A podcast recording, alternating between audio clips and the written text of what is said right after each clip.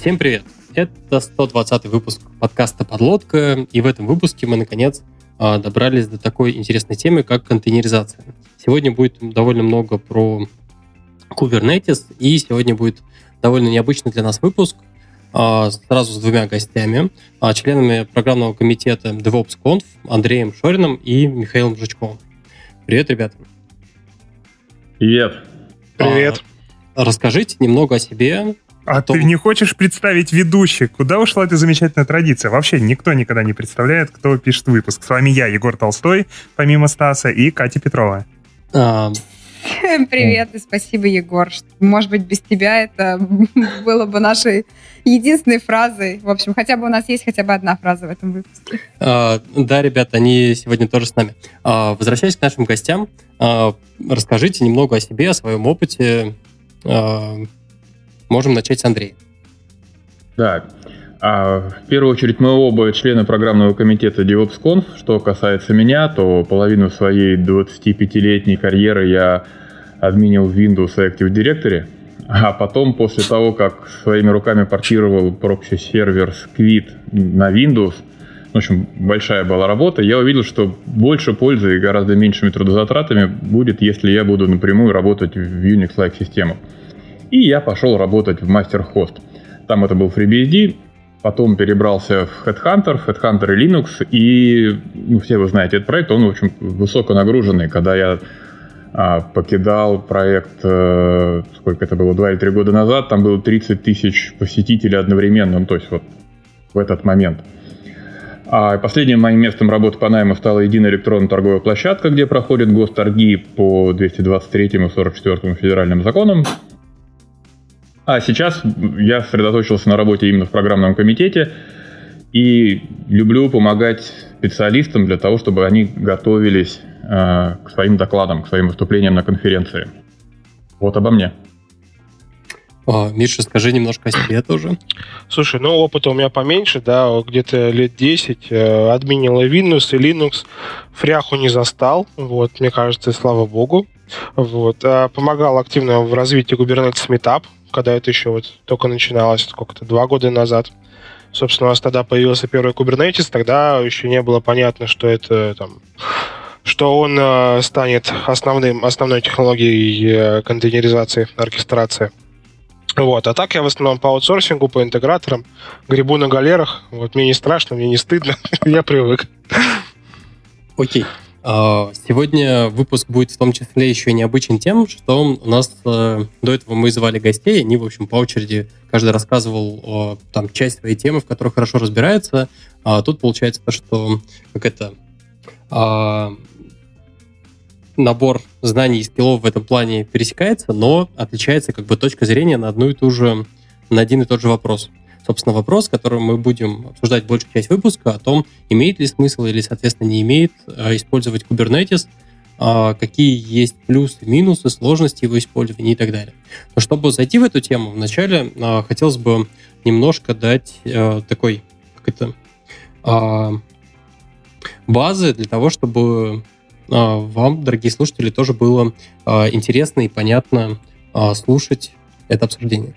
А, Андрей, можешь немного рассказать о том, а, что вообще такое Kubernetes, откуда он появился, ну какую-то такую вот предысторию дать?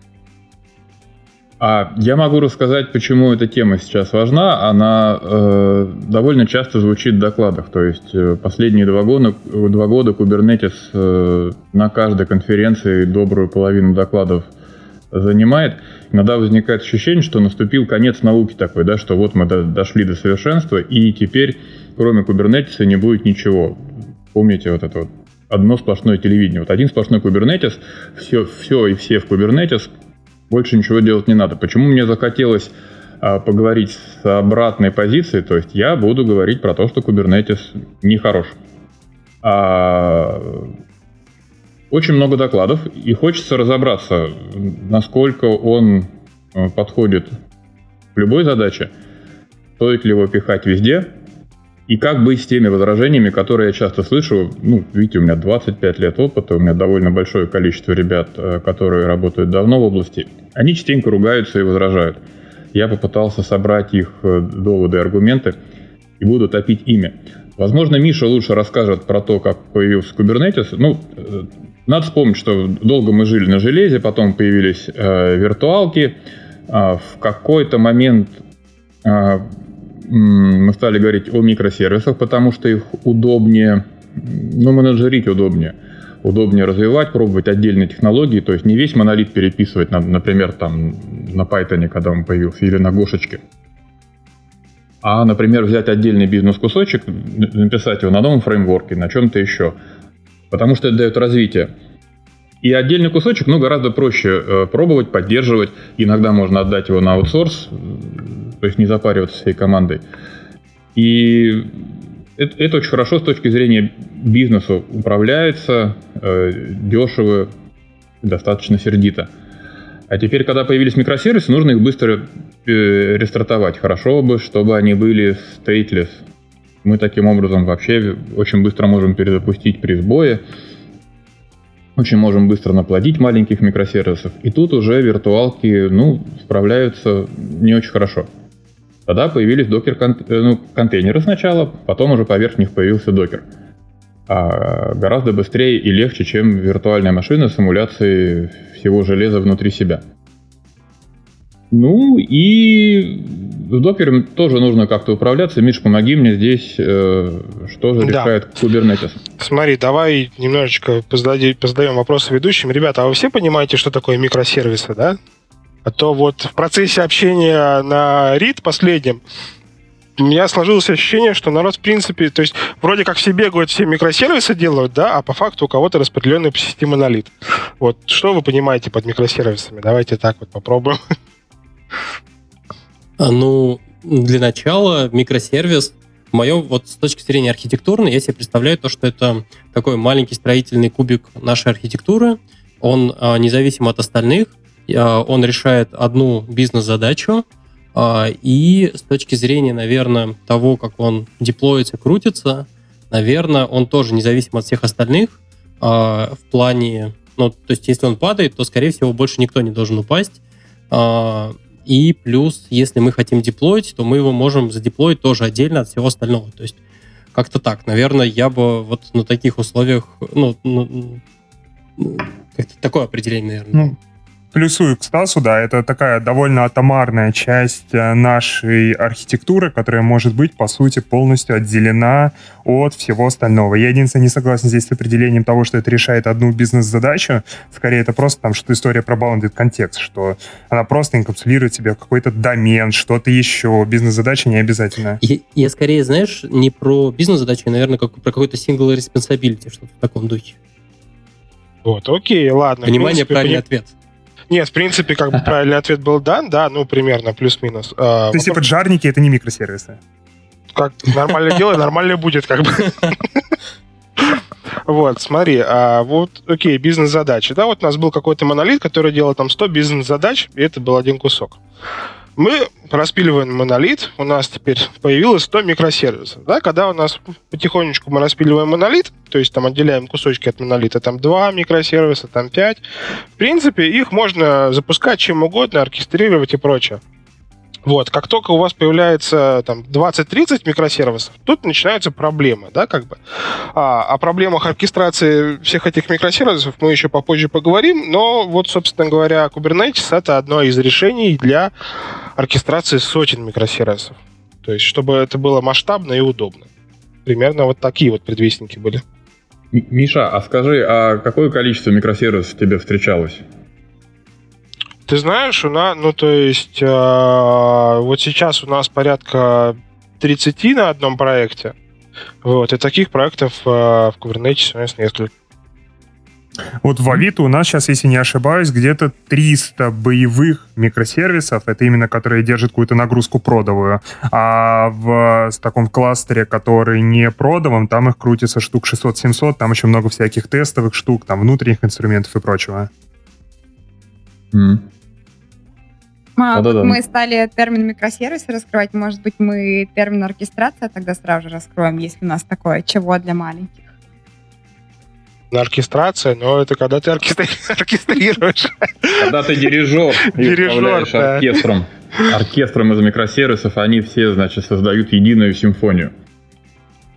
И в этом смысле, кстати, а, Ansible, они же э, э, понятие, которым оперируют, плейбук, то есть это тетрадь с пьесами, с музыкальными. А что, что-то там еще такое было, аналогия с оркестром какая-то. Но я уже подзабыл, простите. Ну, то есть это прям действительно оркестр, где опсы выступают как дирижеры и э, определяют, что, когда, кому делать, так, чтобы получилось единое произведение. А может быть цикл произведений. Это как метафора, если говорить. Но мне кажется, он достаточно точно описывает, э, в принципе, вот это направление, да, что тебе надо э, 20-30 микросервисов сделать так, чтобы они работали достаточно синхронно, и у тебя получался слаженный продукт. Я думал то, что в, этот, в это понятие еще вкладывается история про, условно говоря, добавление новых. Ну, то есть, в некотором смысле, балансировка — это мы балансируем нагрузку, а здесь вот мы понимаем о том, что мы не справляемся, и нам нужны, допустим, новые инстансы а, существующих микросервисов. Мне казалось, что это тоже ложится на плечи оркестратора, или я не прав? Ну вот смотри, у тебя есть в оркестре первая скрипка, есть еще несколько. Когда у тебя играет первая скрипка, а потом на какой-то части играют все, это балансировка или нет? Сложный вопрос. Ну, а они играют почему? Потому что первый не справляется? Нет, потому да, что пришла, мысль. пришла пора отмасштабироваться. Не, ну тогда, тогда это, ну, мне кажется, это не балансировка.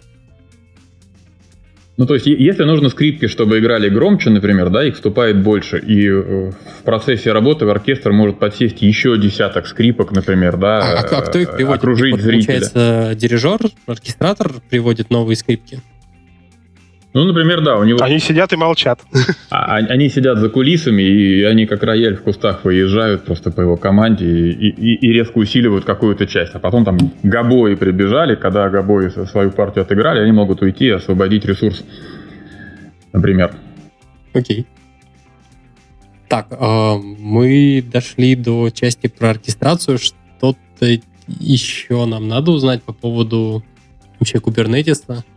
Вот у нас, получается, микросервисы есть. У нас есть... Э, их нужно как-то оркестрировать. Получается то, что то, о чем мы сегодня будем говорить, это, э, собственно, сущность, которая умеет это делать. Или как? Управлять скорее. Ну, то есть... Э, смотри, Kubernetes, вернемся к, нашим, к нашей тематике, да, он дает несколько слоев абстракции для более удобного управления всеми этими сервисами. И даже не знаю, как это на музыкальный лад переложить. То есть, когда дирижер показывает скрипкам играть, собственно говоря, все скрипки знают, играет одна или играют все. Примерно вот так вот давай попробуем зайти. Окей. Но мы можем вернуться и, из метафоры и поговорить прям по-настоящему, по-айтишному. А зачем появился? Ну, то есть, в принципе, в принципе, я, кстати, стою на позиции, что управлять довольно большим количеством микросервисов можно и другими средствами, не обязательно нужен Kubernetes. Но мы, наверное, об этом будем говорить чуть позже. Вот. Чем, чем он так хорош? Может быть, кстати, вот Миша, когда будет отвечать на мои а, выпады, может раскрыть эту тему лучше. А тут э, есть еще одно понятие, которое тоже э, ну, даже не понятие, а такое как это, название, которое тоже часто встречается, можно услышать от э, DevOps в различных компаниях и так далее, OpenShift. А, где он вообще вот в этой а, всей картине мира лежит, как он связан э, с нашей темой или не связан? А, ну, смотри, э, слышал мем в OpenShift это из коробки, да? Нет, не, не доехал он еще до вас? Ребята, а может, Егор, Катя, вы слышали этот мем? Нет странно, что Егор не слышал. В общем, небольшая предыстория, да, как-то там на втором Kubernetes метапе, примерно года два назад, да, когда они только вот началась эта движуха, а, было несколько докладов, как хорошо, типа, вот смотрите, как мы там отлично деплоим в Kubernetes с помощью инструмента X, как мы отлично собираем логи там из Kubernetes с помощью инструмента X. В это время в OpenShift все это было нативно, да? То есть если Kubernetes это, можно сказать, фреймворк, набор кирпичиков, вот, из которого ты строишь кластер под себя, то OpenShift позиционируется именно как готовый продукт. А, соответственно, в этом есть свои плюсы и минусы. Что-то там э, реализовано, правда, лучше, чем в Kubernetes и сторонних инструментах, что-то требует некоторых доработок.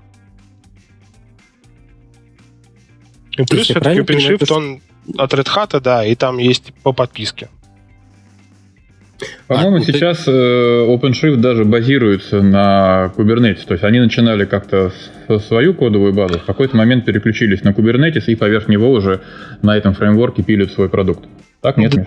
Да, смотри, я не помню, с чего начиналась э, там первые две версии. Я знаю, что вторая версия OpenShift была это Ruby плюс какой-то свой оркестратор на рубях поверх там LXC или чего-то еще ну, типа вот Яндекс, Яндекс Кокаина, вот туда вот, да, то есть какие контейнеры были, то и регистрировали. Потом, когда вышел Kubernetes, да, они сделали свою надстройку над Kubernetes и интегрировали Kubernetes в себя.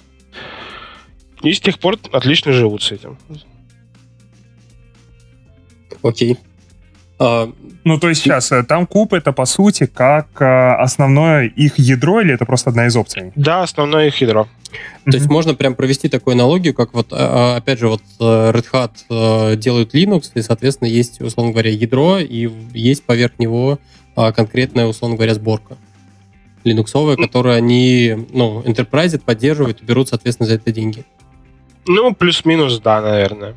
Okay. Ну, то есть то, то, что делает OpenShift, можно сделать с помощью Kubernetes и других инструментов. Э, может быть, мы о них сегодня поговорим. Ну, Helm как э, один из хайповых сейчас э, таких помощников для Kubernetes. И как-то все это вместе собрать, и, и будет то же самое, что делает OpenShift. Но для этого нужно провести работу, прочитать документацию, вложиться трудовым ресурсом. А тут вот можно купить сходу, и будет что-то ну, вполне себе рабочая под какие-то типовые, а может быть не очень типовые ситуации. Вопрос в том, насколько это будет удобно, когда ваша ситуация чуть-чуть отличается от той, что придумали в Red Hat. Ключевое слово сейчас было купить, потому что я пробовал ставить OpenShift э, open source, да, там тоже очень много подводных камней и интересностей. Я даже не знаю, что было интереснее, внедрять Kubernetes или внедрять OpenShift. А если говорить про какие-то альтернативы, наверняка, собственно, Kubernetes был, ну, этот подход, это не первое, что... А, это был не первый заход, скажем так, в сторону работы с контейнерами и так далее. Ну смотри, у нас есть еще полумертвый Docker Swarm, вот, собственно, докера. У нас есть еще DCOS, по-моему, я вот не разбираюсь, Мезос, вот это вот туда. Вот там, я когда первый раз увидел на Хабре статью, решил, что это что-то очень страшное, и даже лезть туда не буду. Когда стало понятно, что там, в принципе, можно разобраться, Kubernetes всех победил, лезть туда уже стало не нужно. Вот. И из сверхмалого и удобного есть э, от HashiCorp Nomad. Это когда у тебя э, там в районе десятка микросервисов, вот и ты не хочешь тащить Kubernetes. Очень достаточно простой номад. Легко ставить, легко суппортить. И на малых масштабах он значительно более гибче, что ли, более проще, чем Kubernetes. А в чем исторические предпосылки того, что Kubernetes рынок захватил? Почему тот же Docker Swarm не взлетел, хотя, казалось бы, все для этого есть? А, ну, смотри, вот э, есть у Гугла такое понятие SRE, SRA, SRE, вот, э, я думаю, слышали. Mm-hmm. У них есть целая книжка, да, как они там в Гугле живут инженерами. Mm-hmm. Там у них упоминается некий Борг, вот, который сервис, который, типа, зашидули туда джобу, она где-то начала выполняться. Собственно, Борг, точнее, Kubernetes, это и есть некий форк э, Борга, а, который вышел из Гугла. И, собственно, большими, большим суппортом Гугла оно и выезжало поверх всех конкурентов. Потому что Google пилил, конечно, фичи очень быстро, очень много, и делал на нем свой public cloud, да, GCP, GCE, как он сейчас там называется. За счет этого, мне кажется, за счет быстро, быстрого роста фикса багов и клиентоориентированности он и выстрелил. А Docker Swarm почему не взлетел? Тебе затрудняюсь ответить, если честно. Ну, наверное, как и в других сферах, потому что кто-то победил и взлетел просто кто-то другой. Если отталкиваться от того, что сказал Миша, то Docker Swarm развивался сообществом какой-то мощной коммерческой поддержки, mm-hmm. то есть ресурсы и усилия в ту сторону а, было приложено не столько, ну просто люди там на, на волонтерской основе э, туда вкладывались. Ну, не у всех хватило энтузиазма. Ну и плюс все-таки Docker Inc., да, корпорация, которая изобрела Docker, она в разы меньше Гугла, и бюджет у них все-таки тоже меньше. На то время они были стартапом, то есть они, по-моему, сейчас стартап, да, соответственно, стартап тянуть большой какой-то продукт, то есть они изобрели докер, им надо тянуть докер, им надо еще тянуть оркестратор, по-моему, они просто в какой-то момент сломались. Окей, понятно. А, круто. А, кстати, тут еще, наверное, такой момент. Э, на предварительном созвоне я до этого не знал, рассказали о том, что а вот текущей как бы судьбе Kubernetes, то, что а, полгода назад его, получается, тоже Google отдал в комьюнити. А, да, Гугла задолбало то, что много корпораций, там не только Red Hat, да, еще там IBM, по-моему, что-то пилит поверх Kubernetes. А тестируется это все на гугловых серверах. Они обиделись и выплюнули это в комьюнити.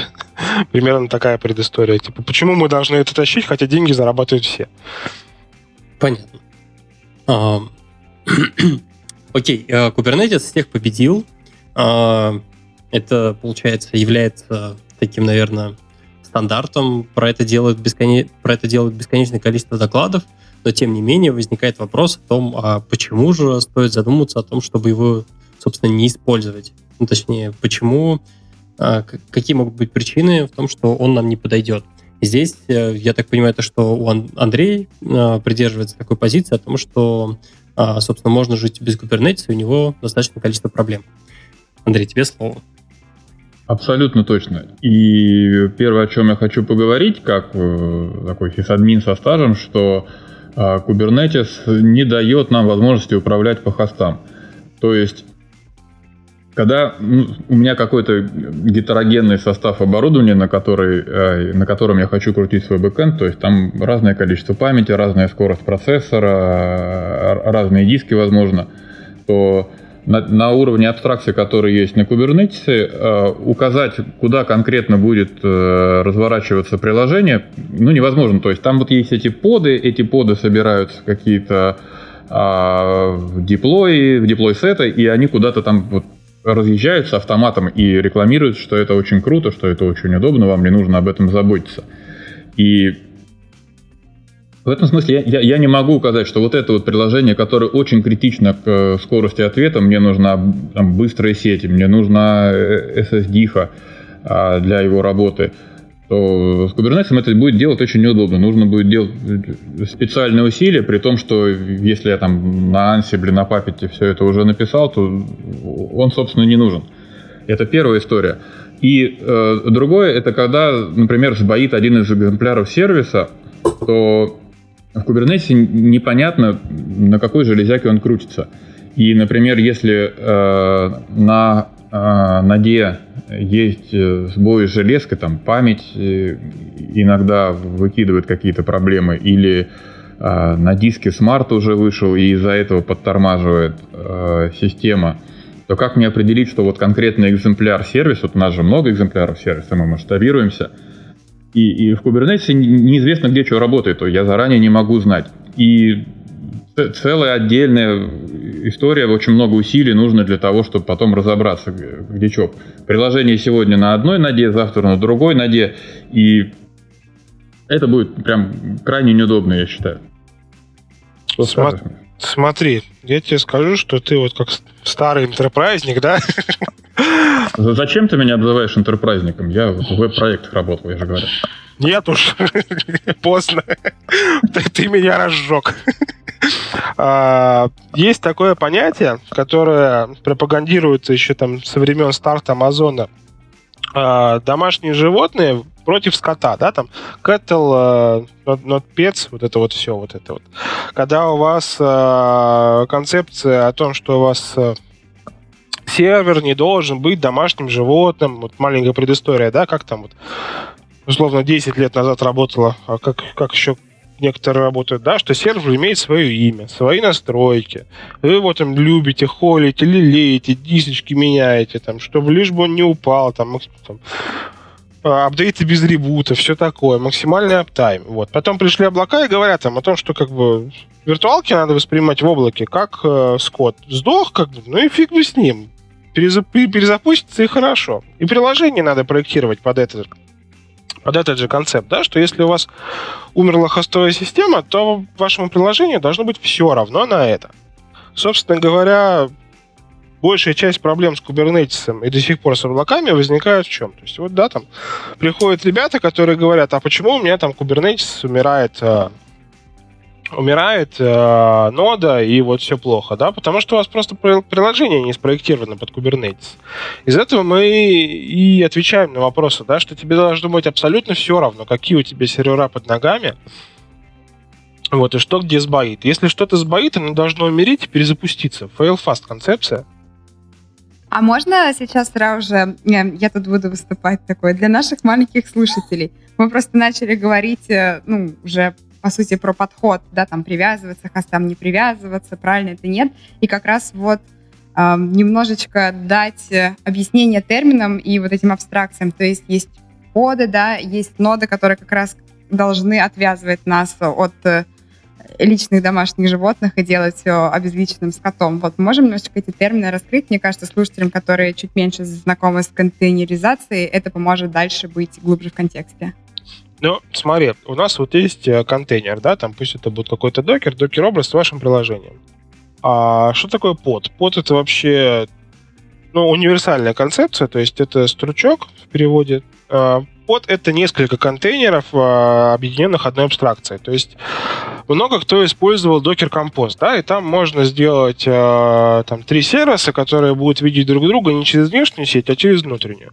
Вот, собственно, грубо говоря, под — это набор таких композов. То есть в одном у тебя композе твое приложение, а в другом композе у тебя лог-коллектор, который собирает... Ну, в два... Сейчас, извиняюсь, поправлюсь. В одном у тебя контейнере твое приложение, а в другом контейнере у тебя лог-коллектор, который собирает логи этого приложения и пушит их куда-то. И все это у тебя один под. Вот примерно такая логика. То есть под это минимальная единица в Kubernetes. Окей. А ноды? Ну, ноды — это железный или виртуальный сервер. А как они между собой матчатся? То есть мы, условно говоря, а, Kubernetes может развернуть а, один и тот же под на нужном количестве нодов.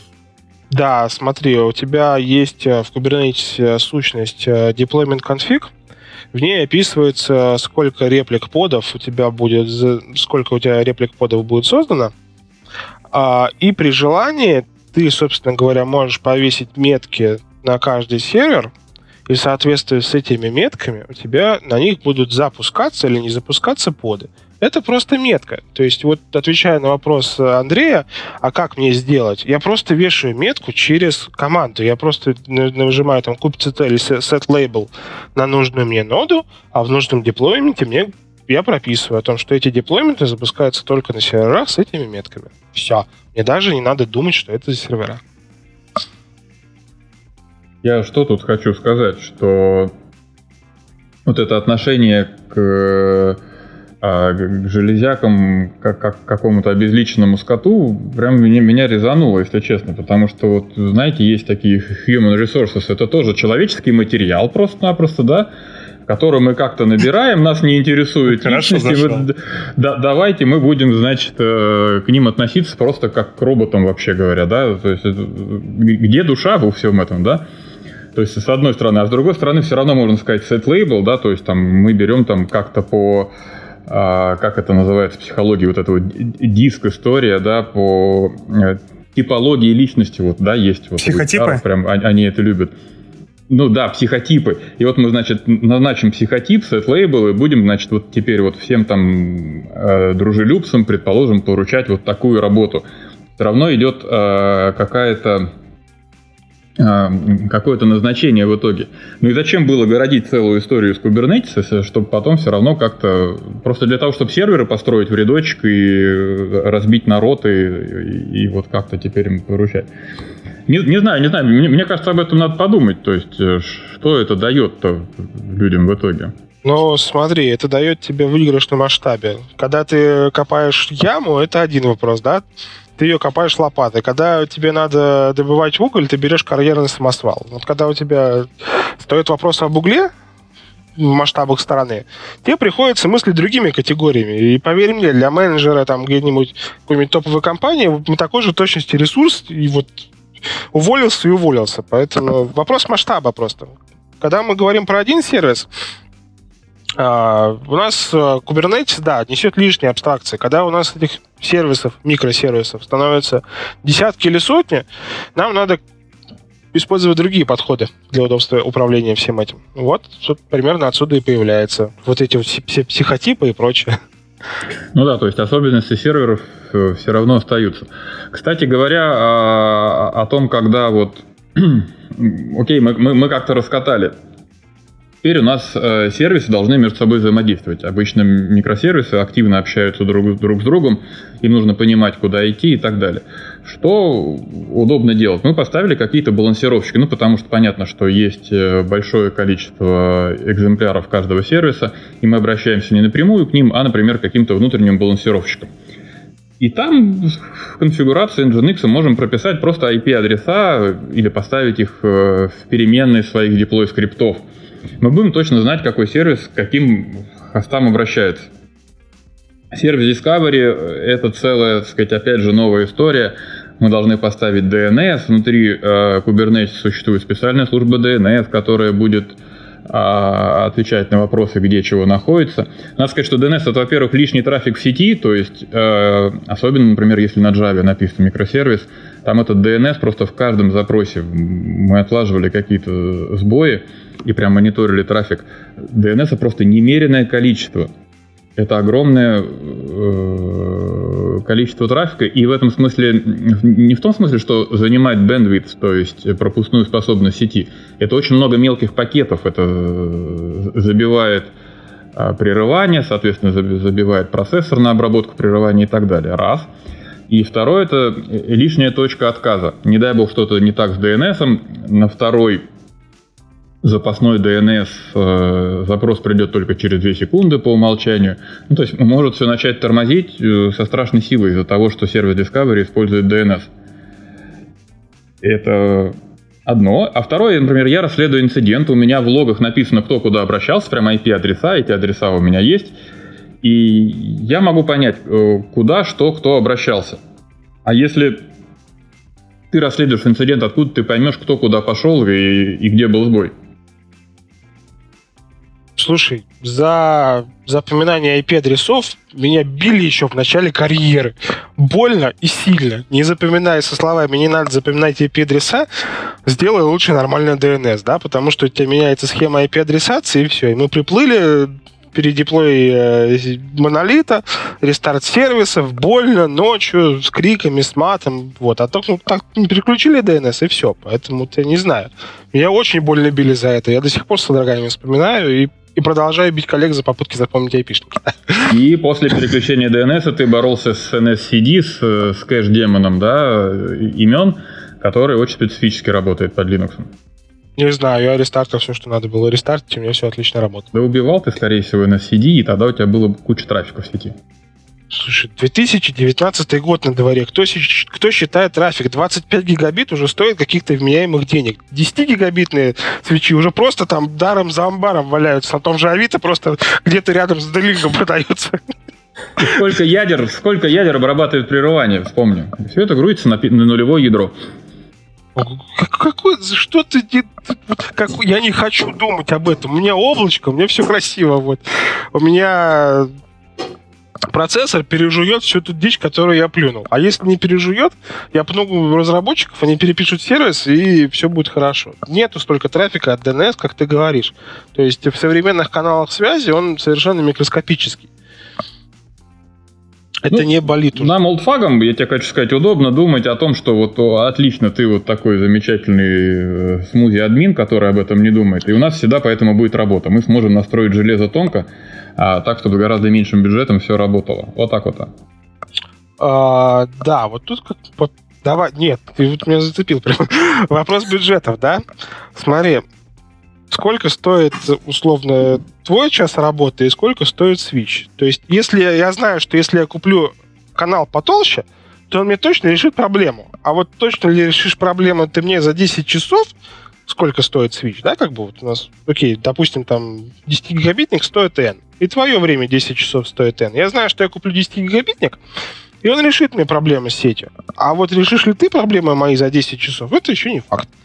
Поэтому вот ты даже накрываем... не услышал, что проблема на самом деле в том, как, и, как процессор обрабатывает прерывание, и дело не в свече. Поэтому работа у нас у стариков всегда будет. Понял?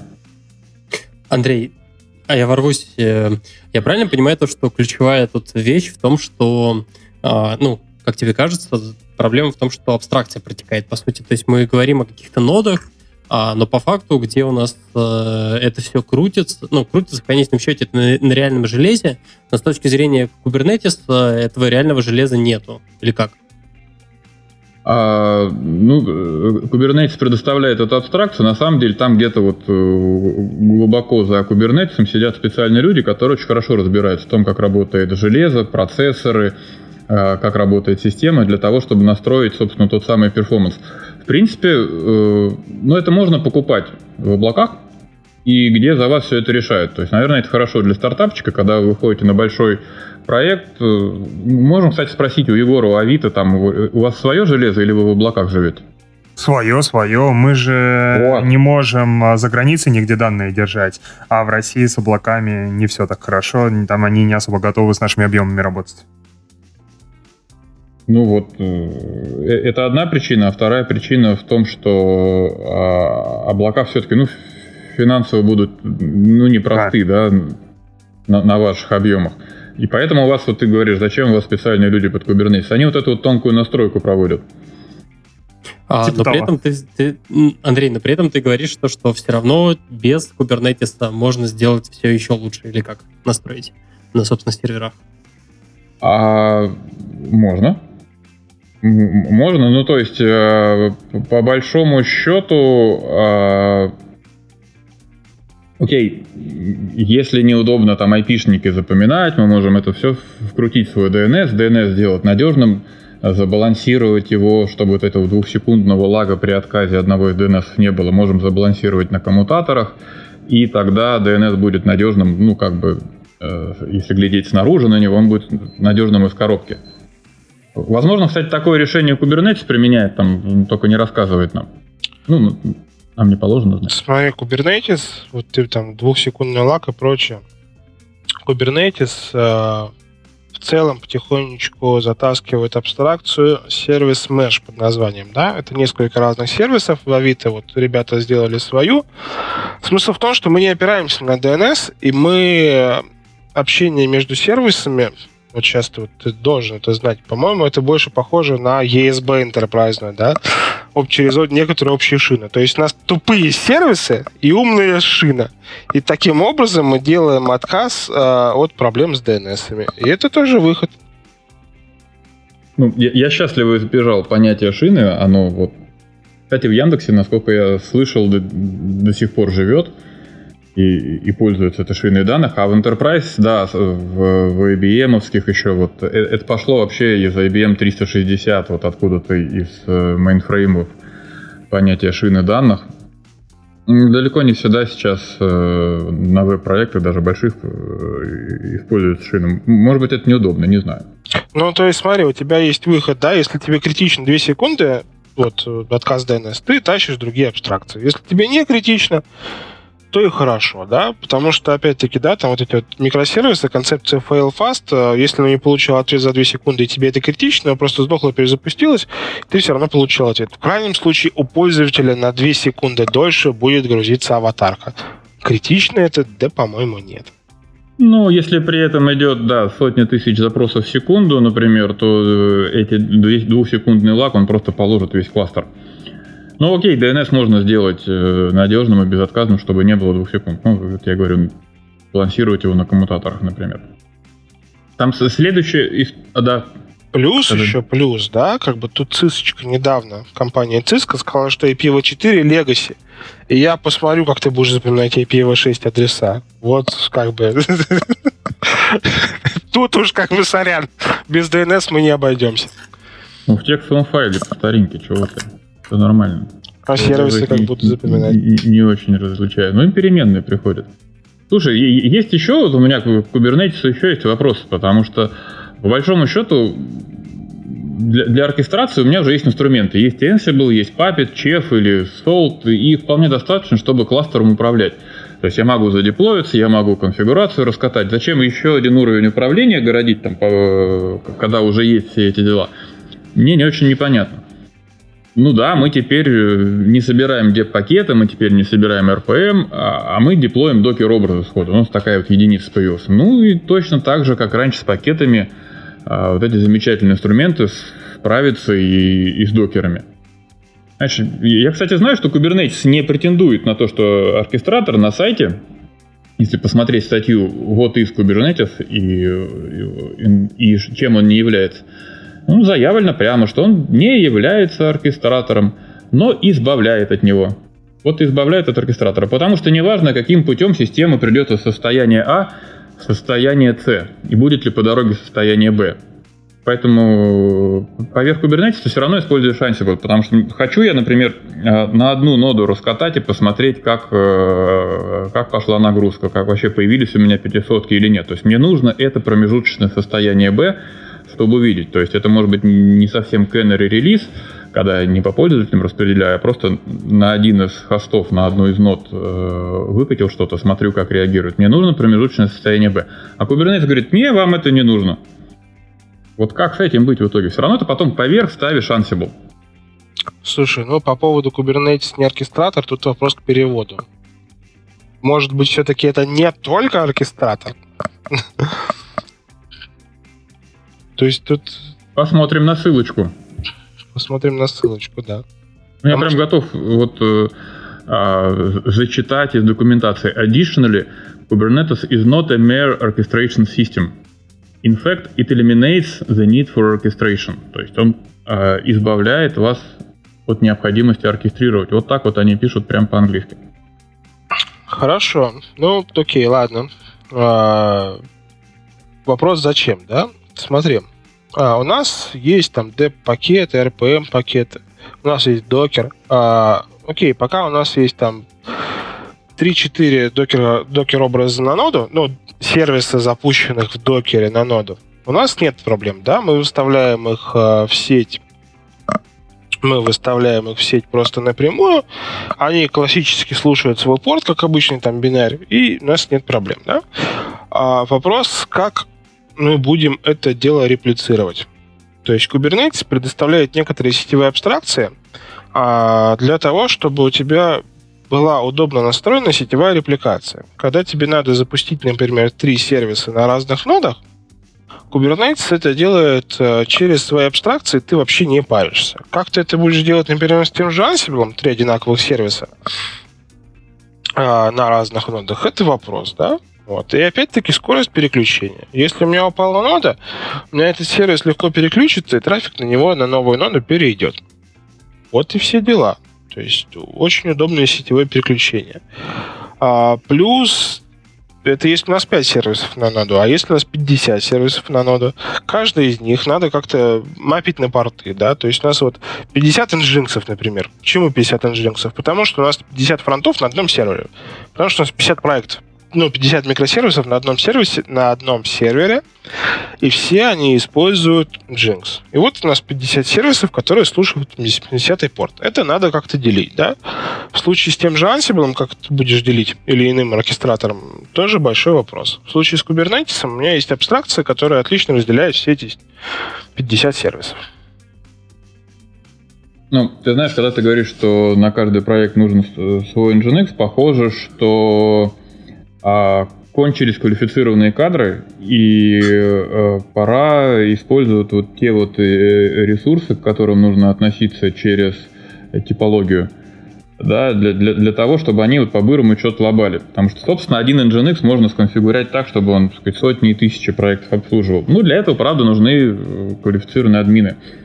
Ты меня немножечко не понял. 50 Nginx а? я имел в виду, вот смотри, у тебя single page application, да, ребят, вам понятно еще, о чем мы вообще вещаем? Да-да-да. Ну, вот. Угу. Вот, у нас есть классическая single-page application, которая суть API, поверх нее фронт. То есть это JS, да? JS хочет, чтобы его кто-то запускал. Обычно это делает Jinx, либо еще какой-то сервис, да, который тоже хочет 80-й порт. И вот у нас 50 таких фронтов на одном физическом сервере. Нам их надо как-то разделять. Все они хотят один порт. Для этого у нас есть уровень абстракции в Kubernetes. А, а вот... это на уровне Nginx нельзя сделать? Я нубские вопросы буду задавать. А, да, просто... окей, смотри. Это можно сделать на уровне Nginx, но микросервисы. Мы обсудили, да, что микросервис это вот там небольшая команда, которая пилит свой сервис. А для чего это было сделано? Для того, чтобы быстро пилить разную бизнес-логику. А вот теперь опять возвращаемся. Да, у нас 50 разных команд, сделали 50 своих фронтов, и приходит к одному админу, который делает один Nginx на 50 сервисов. Вопрос, как быстро он будет вам обновлять эти сервисы и конфиги? То есть ты говоришь, что если раньше админы заведовали Nginx, это была их вотчина, они никого туда не пускали, сейчас для скорости, э, в том числе конфигурация Nginx, уходит в команды разработчиков. И тогда вот админу не нужно этим заниматься. И теперь мы ходим к админам, которые купу оунят, и их просим тонко нам поднастроить что-то, и просто перекладывается на следующий уровень. Все.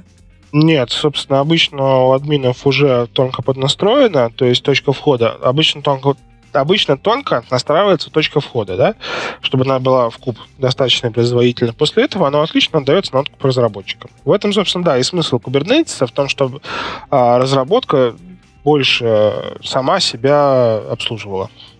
Это будет и быстрее, и удобнее. Ага, ну то есть э, решает вот эту проблему кирпичной стены, через которую перебрасывается диплой, ты говоришь? Да-да-да, вот эту вот проблему колодцев, вот это, то есть это вот, э, когда у тебя в команде есть человек, который может тебе написать э, диплой в куб, то есть затащить твой сервис куб, это будет значительно быстрее в плане общения, чем если ты будешь идти к какому-то админу, который тебе будет конфигурировать Nginx, а таких, таких команд, как у тебя, очень много. Вот. Поэтому DevOps подход во все поля в данный момент. И, и здесь идея получается как раз в том, что вот э, я, допустим, являюсь разработчиком продуктовой фичи команды, а, у меня есть просто, условно говоря, микросервис, который я пилю, и дальше я, в общем-то, ни о чем не парюсь. То есть у меня Kubernetes э, а, сам правильно все настроит, и с портами у меня будет все в порядке и так далее. Ну, вот смотри, например, наш типовой кейс, да, э, опять-таки фронт, э, несколько веток, активно развивающийся проект. Ребятам надо тестировать каждую ветку. Мы рисуем э, там в глобальном нашем DNS о том, что все стейджи этого проекта находятся в Кубернетисе. После этого настраиваем немножечко магии в GitLab, и парни поветочно выкатывают э, выкатывают фронт в Kubernetes. Таким образом, они могут спокойно тестировать пять разных веток, ну, мы сейчас про фронт только, да, например, никому не мешая. И нас не спрашивая и не дергая. То есть им надо перекатить ветку, они перекатили.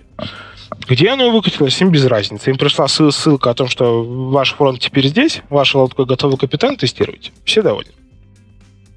Ну, надо сказать, что что-то похожее там в HeadHunter, когда я работал, это в прошлом. На всякий случай, сейчас там может быть все по-другому.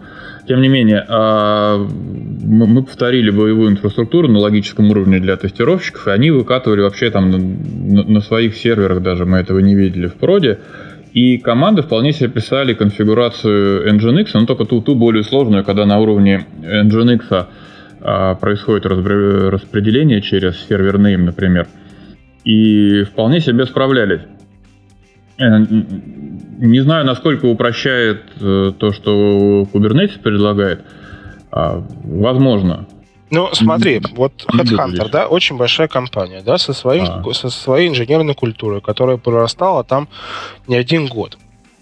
А, соответственно, вы за счет этого там, я не, вы за счет там своих скиллов спокойно сделали то, что можно сделать без Kubernetes. Я это не отрицаю, да, что без Kubernetes можно жить. Но э, дело в том, что у вас, соответственно, более умный инженерный костяк, чем в компаниях попроще. Спасибо большое. Вот. А, соответственно, компании попроще, они вот ваши мозги занимают, заменяют кубернетисом, да, и прекрасно живут и так же быстро деплоят, как вы. Вот поэтому Kubernetes и хайпует, да, потому что он делает то, что там делает Headhunter за 3 копейки. Но ты меня сейчас испугал тем, что роботы заменяют уже юристов вот в Сбербанке, они заменяют, да, что они, так сказать, админов заменят. А я тебе хочу сказать, что Kubernetes, ну, он прям слишком сложный. Понимаешь, вот мне, э, ты как видишь, что да, можно решать какие-то задачи, и теперь а, изучать нужно еще и Kubernetes. Сейчас я знаю, что где, когда и как работает.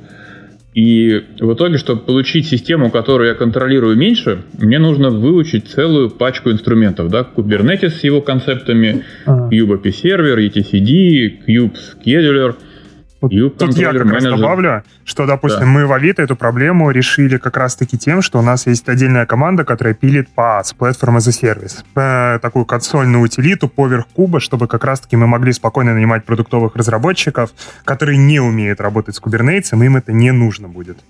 Но мы только им что говорили, что Куб как раз держать. решает проблему того, что разработчикам уже, мол, не нужно знать ничего а о подробностях это не везде так делают. Если ты затаскиваешь Kubernetes, э, это типа не, не везде отдельные команды делают. Я, например, ну, у нас так, я про Dodo тоже слышал, то, что они, э, ну, у них вроде как тоже отдельные команды и так далее. А есть какие-то варианты, типа фичи команды берут и Kubernetes Не-не-не, я говорю, что у нас пилит именно отдельный продукт поверх этого, который еще одна абстракция сверху, которая инкапсулирует в себе общение между разными нашими кластерами, э, работу там с девбазами, с секретами, всякими типа, тестами, сбором метрик, алертами и прочим, прочим, прочим. Есть. Ну, типа, вот, вы, вы в итоге делаете свою а, вы внутреннее облако свое делаете, получается. Ну, по сути, ну, да. Я ссылочку, кстати, приложу к выпуску. Мы недавно расшифровку... У нас Вадим Мадисон большой доклад делал на Хайлоуде про как раз вот наш ПАС. И недавно расшифровка на Хабре вышла. А. Там прям можно деталях почитать. А у меня такой вопрос. А это не всегда везде делают, чтобы, ну, собственно, фичи разработчики ничего не знали. Они просто, условно говоря, нажимали на кнопочку. У них появлялся дефолтный, там, условно говоря, сервис на PHP или, там, не знаю, на Go. Дальше он пишет код, нажимает на кнопочку в каком-нибудь своем, mm-hmm. я не знаю, там, бамбу или там Jenkins или фиг знает чем, и у него оно деплоилось там по определенным средам, и все. И про то, Kubernetes там не Kubernetes, он вообще не знает. Разве, ну, это не, типа, дефолт индустрии или как? Знаешь, э, довольно много говорят вот при э, развитии концепции DevOps, что команда отвечает за работоспособность сервиса, в том числе на проде, и мне кажется, что команде ну, удобнее и быстрее реагировать на инциденты, например, когда она представляет себе инфраструктуру, которая лежит под сервисом, как это все взаимодействует. Когда она прям вот совсем не знает, а, не знаю, может, Миша защитит, э, как реагировать в случае инцидентов, когда мы не знаем, как инфраструктура у нас устроена. Что делать? Так, ну, давайте по очереди. А вот все так накинулись, накинулись. По поводу команд, да, а, и ПАС и прочего. Давайте начнем, наверное, с PaaS. Для тех, кто не в курсе, там платформа как, как сервис, да. А почему люди покупают OpenShift? Потому что за них уже сделали фактически PaaS, там уже темплейты приложений, но они какие-то универсальные, да. Как делают там крупные компании типа Авито, Dodo и прочее? Они берут Kubernetes и поверх него делают свой PaaS со своими инструментами, да, то, о чем мы говорили, что Kubernetes — это набор кирпичиков, которые ты выстраиваешь как тебе удобно.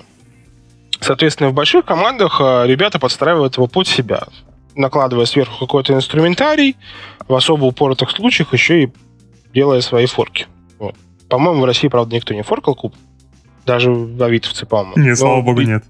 Вот. Но как бы вы максимально его э, используете на полную катушку, все его возможности абстракция. Это мы сейчас мы много говорим... контрибьютим туда.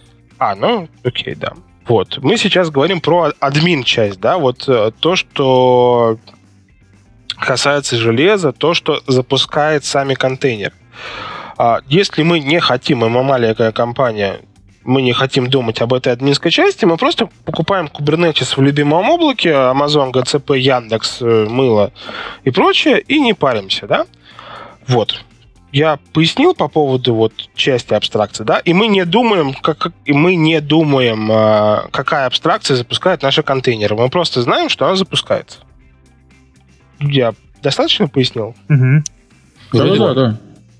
С другой стороны, в командах, которые разрабатывают сервисы, у нас есть э, некие инженеры, которые знают, как деплоить в Kubernetes. То есть они считают эту абстракцию надежной знают на том уровне, а, как с ней работать. Например, мы знаем, что если мы напишем там операционной системе какие-то команды, то мы получим примерно такой ответ. Да? То есть там на iOS мы получим список каталогов, мы примерно знаем, как себя ведет. Вот. Собственно, инженеры в продуктовых командах они имеют представление ровно на том уровне, на котором им необходимо. Что если они напишут ну, нужный YAML с количеством реплик 3, то у них будет 3 реплики их сервиса. Все. Им, в принципе, больше-то и не надо. А почему появляются различные инструменты? Типа вот там утилитки, темплейтеры. Потому что продуктовые команды не очень любят писать ямли. То есть у нас э, все сущности в Kubernetes, они описываются YAML файлами. Э, конечно, по 12 э, факторов там приложения у вас оно должно лежать рядом там с кодом, темплейт, YAML и прочее, но когда у вас э, очень-очень много этих проектов, вам лениво писать их каждый раз, опять-таки, да, начинается о том, что некоторые команды не соблюдают гайды, типа, как правильно писать ямли, поэтому у нас появляется утилитка, которая бьет по рукам и делает просто темплейт ямли, в который вы вписываете ровно то, что вам надо. Количество реплик, например, да, и там что-то еще, там, DNS-имя и, и вот минимальные какие-то вещи. Вот, вот как-то так. Поэтому сущности надо знать в зависимости от того, в какой команде вы работаете. Если вы работаете в команде, которая делает платформу, то вам надо знать больше сущностей, чем э, в той команде, которая пользуется Kubernetes как пользователь. Но получается то, что мы делаем ставку на то, что абстракция не протекает. Ну, да. Есть а ты всегда делаешь ставку на то, что абстракции не протекают. Ты доверяешь операционной системе, ты доверяешь э, сети, ты всему доверяешь э, в, том, в том пределе, в который у тебя прописан в договоре с провайдером. Так. И тут вот я про абстракцию хочу поговорить тебе, да, то есть ты говоришь сейчас, что э, я, например, как э, алдовый сисадмин могу конвертироваться в ту команду, которая делает as a Service для какого-то большого проекта, и там начать настраивать э, кластер Kubernetes. Окей. Открываю Best Practice э, от инженера из Гугла, между прочим. Можем приложить ссылку к подкасту. И в Best Practices пишут, что не используйте абстракцию Load Balancer, потому что используете Ingress на самом деле, да, то есть ты говоришь, что Kubernetes все забалансирует. А вот нет, вот инженер же Гугла говорит, что абстракция Load Balancer как-то не очень же хорошо работает, возможно, протекает, да а использовать Ingress. А я вообще могу в конце концов поставить свой Nginx плюс Haproxy, может быть, несколько, если большая нагрузка. Вот и зачем мне эта новая абстракция? Слушай, если я правильно помню, ты ссылаешься на Kubernetes Hardway, да? Kubernetes Best Practice. На что ты конкретно а, ссылаешься? Просто я... смотри, я поясню. Есть, Kubernetes Best Practices. Угу. Есть э, популярный в народе гайд Kubernetes э, Hardway, который от разработчика Kubernetes. Там типа как правильно там ставить Kubernetes. Но есть один большой нюанс в том, что этот гайд написан исключительно для гуглового облака. Вот. А, и к остальным вещам он не применим. Поэтому надо смотреть, э, что конкретно по поводу load balancer имели в виду. Потому ну, что... они говорят, что это достаточно дорогая штука в итоге будет. По ресурсам и, видимо, по деньгам. Ну, типа, он, он, он жрет больше ресурсов. Опять-таки, надо смотреть, а, какой год. Потому что Kubernetes развивается очень быстро, каждый квартал новые версии. И то, что было год назад, сейчас уже может быть либо умерло, либо уже там не актуально. Это очень важный момент. Потому что Kubernetes развивается огромными шагами, и... О, а можно сразу же вопрос здесь да. закинуть, раз в эту тему как раз развития и огромные шаги нету проблем ли с учетом того, что, ну, втаскивая себе Kubernetes, мы довольно сильно на нем завязываемся с поддержкой обновлений. Ну, я просто пытаюсь сделать какие-то проекции, да, на жизнь там рядового там, мобильного, немобильного разработчика, и когда у нас есть завязка на какую-то штуку, сложную штуку, ее обновление вносит нам дополнительную боль, дополнительные ресурсы на то, чтобы это все поддержать. Вот у вас специальная команда будет, которая Kubernetes поддерживает. Ну, те же самые админы. Ну, собственно говоря, да, это более админов. А, а, в общем, если применить мозги, то оно вполне себе обновляется последнее время, да, я буду честным, потому что там были несколько переходов, когда ребята ломали API. И какие-то сервисы приходилось передеплоивать А, потому что у вас ломается API, сервис, вы обновили кластер, у вас сервисы не запускаются, вы их передеплоили, все стало хорошо. Вот, сейчас такой проблемы нету, и а, судя по рассказам коллег, а, которые активно эксплуатируют и обновляют, с этим все более-менее уже решено. В худшем случае, в худшем случае Kubernetes это всего 5 бинарных файлов на Golang и одно хранилище etcd. Ломаться там особо нечему. Забэкапил хранилище, обновил бинари, посмотрел на каком-то препроде, да, как бы. Если оно взлетело, значит, оно, скорее всего, взлетит и в проде. Я еще пожалуюсь.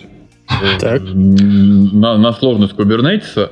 А там есть какая-то не очень линейная логика, она прям закольцована, потому что я управляю Kubernetes кластером изнутри пода, который сам запуска, запускается под управлением Kubernetes. Да, это, это какая-то просто религия. Не яйцо и не курица сначала, а вначале было слово, и слово было куб.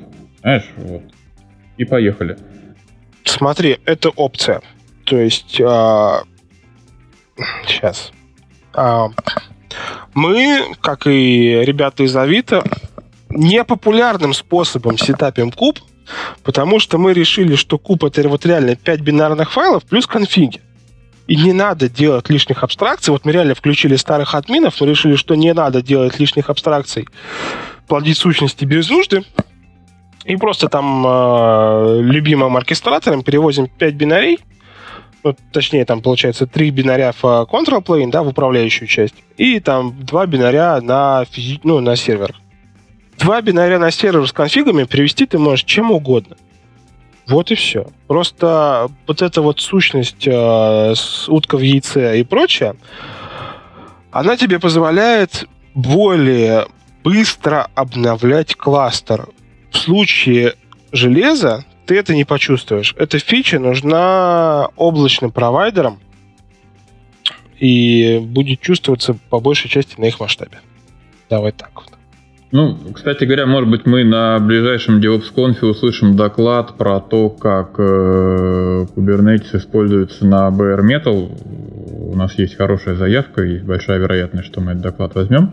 Я вот прям на и, пальцах рассказываю. Пять и, бинарей, и вот да? Часть, ну, слушай, там человек будет полчаса рассказывать, пять бинарей, там, может быть, не все так просто. А, а, от железа добраться до, до подов ну, занимает какое-то количество и сложность вот этого процесса, ну или как бы что им пришлось сделать, чтобы до тут добраться, вот э, приходите на DevOps.conf, услышите.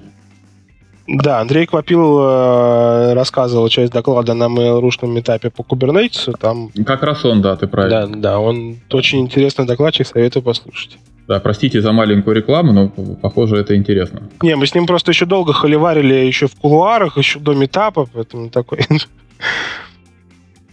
Угу. А, у нас, кажется, есть еще какой-то пункт про то, почему, ну, какие могут быть проблемы вообще с Kubernetes. Да, и я считаю, что пункт неубиваемый, потому что Kubernetes не безопасный. Э, во-первых, у меня есть какое-то большое количество знакомых, специалистов по безопасности, и они вот докер искренне ненавидят, ну, а значит, и Kubernetes, который поверх докера живет. Ребята админят известные платежные системы, например, и умеют получать честную сертификацию PCI DSS для этих э, систем. Я прям их мнению доверяю. И э, это раз. А Потом какие про... там, извини, какие, если не секрет, да. там вообще основные поинты? В чем небезопасность? А вот я как раз хочу об этом поговорить. Uh-huh. Это изоляция environment, в котором исполняется. То есть из контейнера в контейнер пробраться гораздо проще, чем из виртуалки в виртуалку когда виртуалка э, эмулирует прям железячный уровень. Этому всему ну, больше лет, лучше проработано, а контейнеры работают поверх C-групп, и C-группы вроде бы обещают эту изоляцию, но не очень ее дают.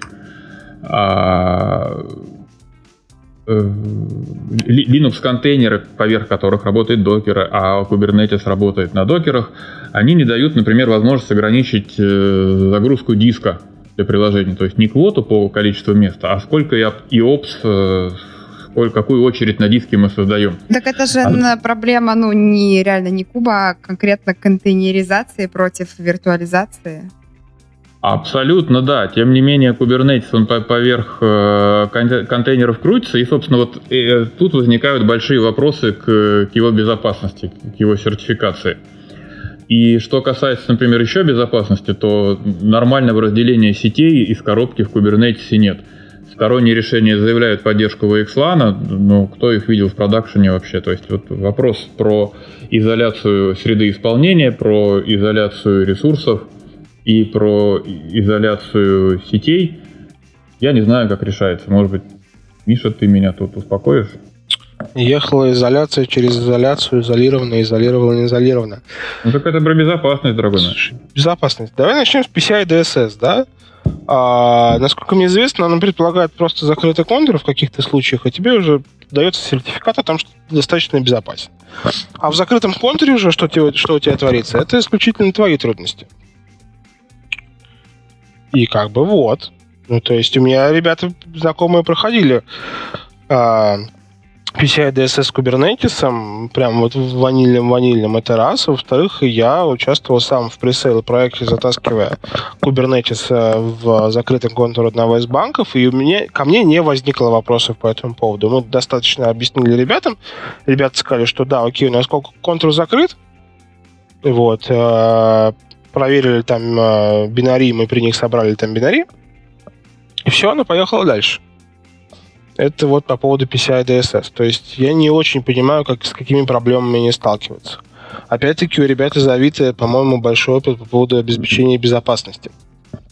Вот. Ну, PCI DSS, да, мы получили, но я вот сейчас, не, честно, не помню в деталях, как именно мы решили эту проблему. Ну, в общем, проблема решаема, это факт, да. Вот, второй момент по поводу того, что контейнеры и прочее не секьюрно. Есть некоторые правила гигиены, да, как правильно собирать докер-образ, как правильно с ним работать. Э, есть доклад о том, как более безопасно сделать свою контейнерную среду. Это два. То есть э, надо соблюдать правила гигиены. Почему у некоторых там утекают пароли и прочее? Потому что давайте мы там с публичного регистра скачаем что-то, на основе этого чего-то соберем. Опеньки у нас тут пароли рута не задан, и у нас там контейнеры ходят ну, куда захотят, и еще какой-нибудь троянчик там лежит или майнер. Вот, поэтому правила гигиены никто не отменял. А. По поводу изоляции а, ну, по поводу разницы изоляции между контейнером и виртуальной машиной. На дворе 2019 год. Какая изоляция с дырявыми интелами, да, как бы? То есть э, вот эти вот э, интеловские уязвимости, которые бьют по всем, которые там э, все облачные провайдеры немножечко в шоке. Также я хочу напомнить, что аппаратные уязвимости очень плохо лечатся там, физич... ну, программным путем. И вся концепция мультитенантности, ну, а именно, да, о том, что у вас надо пояснить, наверное, про мультитенантность, это когда у вас э, разные виртуалки разных клиентов э, лежат на одном физическом сервере, да? По сути, на чем построены личные облака. И так вот, концепция этой мультитенантности уже под вопросом, да? Что уж говорить о контейнерах. А, в чем, мы... а в чем тут проблема? То, что ну, Почему концепция ломается? Там я сейчас могу быть не очень корректен, да, там есть э, возможность в Intel процессах через свою виртуальную машину получить доступ э, к памяти чужой виртуальной машины, лежащей на том же сервере. Вот там при смене, при смене контекста на уровне процессора, даже не на уровне операционной системы, не вычищается, не, не сбрасывается память. Это было сделано в угоду производительности процессора и специфическим образом э, э, располагая порядок инструктора, если прям про ассемблер уже э, инструкций, если говорить про ассемблер, можно поймать тот момент, когда не сброшены данные, не обнулены данные в кэше памяти, и добраться из другого приложения до данных чужого приложения. И в этом смысле, когда с контейнерами, там вообще не происходит разделение контекста выполнения на уровне процессора, все становится еще проще. Хотя, ну, по большому счету, даже из виртуалки в виртуалку таким способом можно добраться. Поэтому вот. Окей, ладно. Если мы оставляем э, уязвимости вот эти вот Intel за скобками, то в Kubernetes э, появляются легковесные виртуалки. Это проект Intel Kata Container. По-моему, Intel еще с кем-то. Суть его в чем? Э, вот у нас есть э, Docker образ, да? Мы этот Docker образ запускаем в персональной виртуалке. Точнее, у нас есть под, вот, если мы говорим про абстракцию Kubernetes, то есть это и каждый под мы запускаем свои очень легкой и очень маленькой виртуальной машинки. Оверхед у нас, конечно, какой-то появляется, но он все равно меньше, чем э, с полноценной виртуализацией. И у нас появляется безопасность. Ну, та, та, которая дается на уровне виртуализации. По поводу сети. То есть понятна концепция, да? Ну так, ты знаешь, нужно подробнее. Я, я прям понял, что вот эту проблему нужно рассматривать, повернуться к ней лицом, перестать ее бояться и а, а, об этом говорить. Хочу, хочу на ближайшей конференции, чтобы было больше докладов про безопасность. Вот так. Да. Про нормальную только безопасность. Я это да? делаю, да. Не бумажно. Я приведу эти доклады. Угу. Вот. Э, нет, я имел в виду по поводу контейнера виртуалку, да? Вот э, кто работал с э, амазоновской лямбдой? Никто не работал. Вот. Там вот тоже, да, легко, очень легкие виртуалки, в которые, которые запускаются очень быстро. Здесь, в принципе, такой же принцип положен, да, потому что у нас очень легкая виртуалка, в которой запускается ваш докер-образ. И все, виртуалка изолирована средствами виртуализации, это достаточно надежно, потому что виртуализацию готовить, умеет готовить уже там 10, более 10 лет. Вот. То есть мы просто накрываем а, наш докер-контейнером классическим слоем абстракции и не паримся. По поводу сети а, VXLAN и вот это вот прочие enterprise дичь. Ты вообще это вспомнил, да? вот.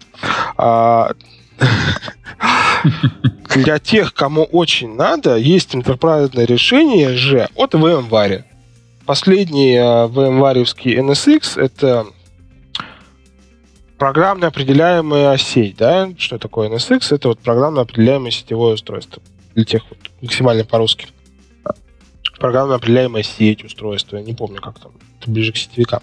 Так вот, последний э, NSX, он вполне себе поддерживает VXLAN для Kubernetes. То есть, если тебе очень надо, это можно затащить. Это будет больно, скорее всего, но это можно затащить. Также, по-моему, Contrail, который от Juniper, по-моему, тоже позволяет что-то делать с Kubernetes. Короче, топовые вендоры, они по Kubernetes в курсе, и если вам очень надо, вы можете отбашлять им кучу денег, и оно у вас поедет. Если вам надо open source что-то с VXLAN, то, по-моему, вы делаете что-то не то, и вам надо пересмотреть архитектуру. Что касается архитектуры, напомню, что у нас Kubernetes вылез из Гугла. Главная концепция Гугла мы не доверяем своей локальной сети. Поэтому все сервисы работают по HTTPS, и нам, в общем-то, все равно, что у нас творится в локальной сети. Если мы принимаем такой подход, то нам ни VXLAN не нужны, ни в целом там... Э, ну, то есть там будет проще относиться к сети. Сетевая топология будет проще, скажем так. Ну, посмотрим, посмотрим. Надо тру безопасников прям послушать. Слушай, тру безопасников с этого, вот, вот с этого месседжа будет гореть. Хотя, если им объяснить, то, что все ходит по HTTPS и наружу, ну, то есть э, сервис доверяет сервису, а не сервис доверяет сети, то, мне кажется, может быть, нормальным-то и зайдет. А, смотрите, у нас вот в, ход, в ходе дискуссии на самом деле как-то получилось так, что а, есть а, какие-то моменты, которые ну, могут иметь место, но при этом, на мой взгляд, Миша довольно-таки неплохо их закрывал. А, ну и, собственно, давайте как-то попробуем немножечко в обратную сторону пойти. А почему все-таки и, а, стоит использовать э, Kubernetes и чем он, собственно, хорош? И дальше потом еще и о реальных кейсах когда поговорим. Миш, mm-hmm. расскажи о том, какие, какое преимущество, какие преимущества, собственно, из коробки э, может дать Kubernetes нам? Тут, на самом деле, по поводу преимуществ вспомнилось. Э, полгода назад на последнем Uptime Day был прекрасный доклад с названием Kubernetes не нужен 90% компаний. Приложите, а потом выписать. Вот так вот, вот. Нет. А потому что Uptime, дел, Uptime Day делают истинные сисадмины, понимаешь? А, нет, дело, наверное, немножко не в том. Дело в том, что у тебя любой продукт проходит некую кривую хайпа. Да? Сначала о нем никто не знает, вот как вот истинные сисадмины его отрицают, потом истинные же сисадмины бегут с ним впереди всех, запихивают в Kubernetes все, что можно, и все, все что не стоит. Вот. Потом разочаровываются, и потом оно выходит на некоторое плато стабильности. Да? Мы сейчас просто наблюдаем э, пик хайпа, да, поэтому докладов много и прочее. Я вот э, уже, учитывая, что с Kubernetes два там с половиной года, я уже, наверное, выхожу на плато стабильности и вот, собственно говоря, понимая рамки применимости. О нем мы и поговорим, да, сейчас. Собственно, зачем оно надо? Когда оно отлично подходит? Э, когда у вас большое число микросервисов, о чем мы опять-таки говорили. То есть, когда у вас там 5-10 сервисов, э, вы можете обойтись э, чем угодно. Когда у вас сервисов приближается к 50, у вас уже начнут возникать проблемы с их масштабированием и с их управлением. Да? Тут Kubernetes подходит отлично. А, опять-таки, если у вас э, несколько разных команд, то вы тоже отрезаете им кусочек Kubernetes, и они сами живут, микросервисы, все дела, там вся вот эта вот идеология взлетает во все поля. Если вам зачем-то надо часто деплоить, да, вот зачем, приду, вот, зачем были придуманы все эти микросервисы, весь этот все, вот эти вот все подходы, да? Просто пацанам надо быстро выкатываться, снижать тот самый time to market. А, ради снижения time to market народ и тащит себе Kubernetes. Вот. То есть э, кейс, который я проводил о том, что у нас э, тестировщики тестируют сразу несколько веток, он как раз в рамках снижения time to market. И без Kubernetes нам бы было менее удобно этим пользоваться. Да. Кстати, говоря, ты, получается, делаешь сейчас акцент на том, что DevOps очень нужен бизнесу. Это может быть а, не только технический вопрос, но еще и бизнесовый. Слушай, мне кажется, туда. что DevOps, без, который не понимает, что хочет бизнес, это плохой а, а я даже сильнее говорю, что именно бизнесу и нужен DevOps ради time to market, ради быстро так. меняющегося продукта. Сейчас, сейчас я влезу с той самой книжкой про проект Феникс, где как раз-таки весь DevOps идет от запросов бизнеса. Ну да, абсолютно, абсолютно правильно. Вот, соответственно, как бы... Я вот согласен, это, это круто быстрые деплои, мультистейджинг и прочие радости. А, продолжим релизами. А, вот у нас есть необходимость сделать роллинг релиз. То есть подождать э, бесшовный, бесшовный, да, говоря по-русски скажем. То есть подождать, пока предыдущий сервис умрет, выкатить новый, переключить трафик. В принципе, в принципе, скриптами это тоже всегда делалось. Другое дело о том, что у вас это сейчас может делаться из коробки, может делаться продуктовой командой без привлечения админа. Мы не привлекаем админа, снижаем time to market. Профит, профит. Ну, кстати, да, потому что роллинг релиз вот э, в том же Headhunter несколько лет назад мы специально программировали на Ansible, скажем так. И вот у вас есть там, да, там 2-3 админа, которые знают, как запустить плейбук. Здесь у нас это делает продуктовая команда в один-два клика. Вот. А, опять-таки, да, большой бонус Kubernetes то, что мы можем а, убрать а, Cloud Vendor Lock. Попробую пояснить.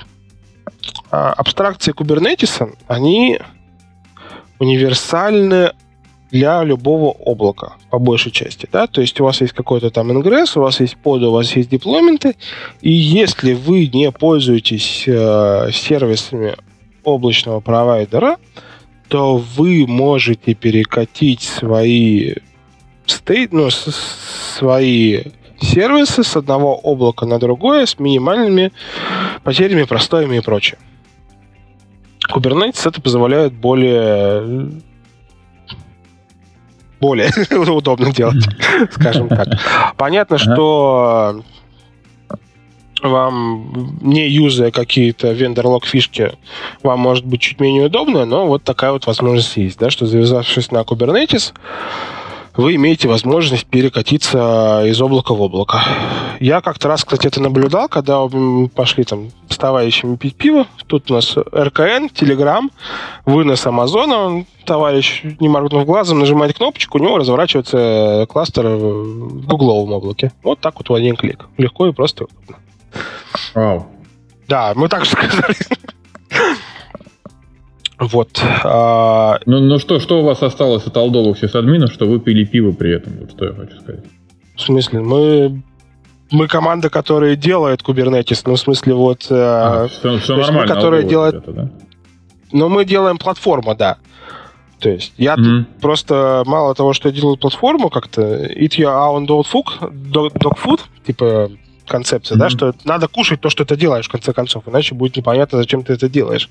Есть Мне такие нравится, я вот про религию сегодня говорил, да, исповедуй то, что проповедуешь. Да, да, примерно, да. Примерно вот, то же самое. Примерно mm-hmm. то же самое, да, поэтому я умею как, как и делать, так и, и пользоваться. Собственно говоря, по поводу делать. Э, Kubernetes это все-таки фреймворк некий, набор кирпичиков, который позволяет вам сделать свой PaaS. То есть, как вот, например, мы это делаем, как ребята там делают до, Авито, какой-то свой э, платформу как сервис, которая будет максимально интегрирована в бизнес-процессы конкретной компании. Да, это не дешево, но за счет этого можно извлечь кучу профита, там, и снижение time to market, и отказоустойчивости и прочее. Без Kubernetes это было бы сложнее. Угу. Вот это вот из таких вот плюсов по time to market. Ну, слушай, меня смущает э, огромное количество докладов про Kubernetes. Не в том смысле, что хорошо, что их много. Другое дело, что э, люди хотят прям все-все-все-все под Kubernetes запускать. Насколько уместно вообще все подряд туда пихать? Слушай, мы пытались э, Илья Алексеев, который OpenStack.ru, да, амбассадор OpenStack, мы с ним пытались сделать парный доклад, что не надо тащить в Kubernetes мы рассказывали 30 минут, и половина нас просто не поняла. то, есть, то есть я видел пустоту. Слушай, да, давай еще раз просто об этом поговорим. Да. Потому что, похоже, это важная штука у, у, у меня болит. Да, давай. Нет, я продолжаю об этом каждую, каждую конференцию рассказывать. Я я пытаюсь бороться с этими пустыми глазами, э, аргументами и прочим. Например, э, типа, что не нужно тащить Kubernetes? Давайте начнем, наверное, что нужно, да? Мы проговаривали это. Э, то, что изначально там Kubernetes там из Гугла, вот это все. Э, mm-hmm. В отличие у Google есть не только Kubernetes. В этой же книжке про SRE описано о том, что у них есть распределенная база данных, отдельное хранилище, да, там, ну, то есть э, физический сторож и прочие радости жизни такого нормального, здорового облака.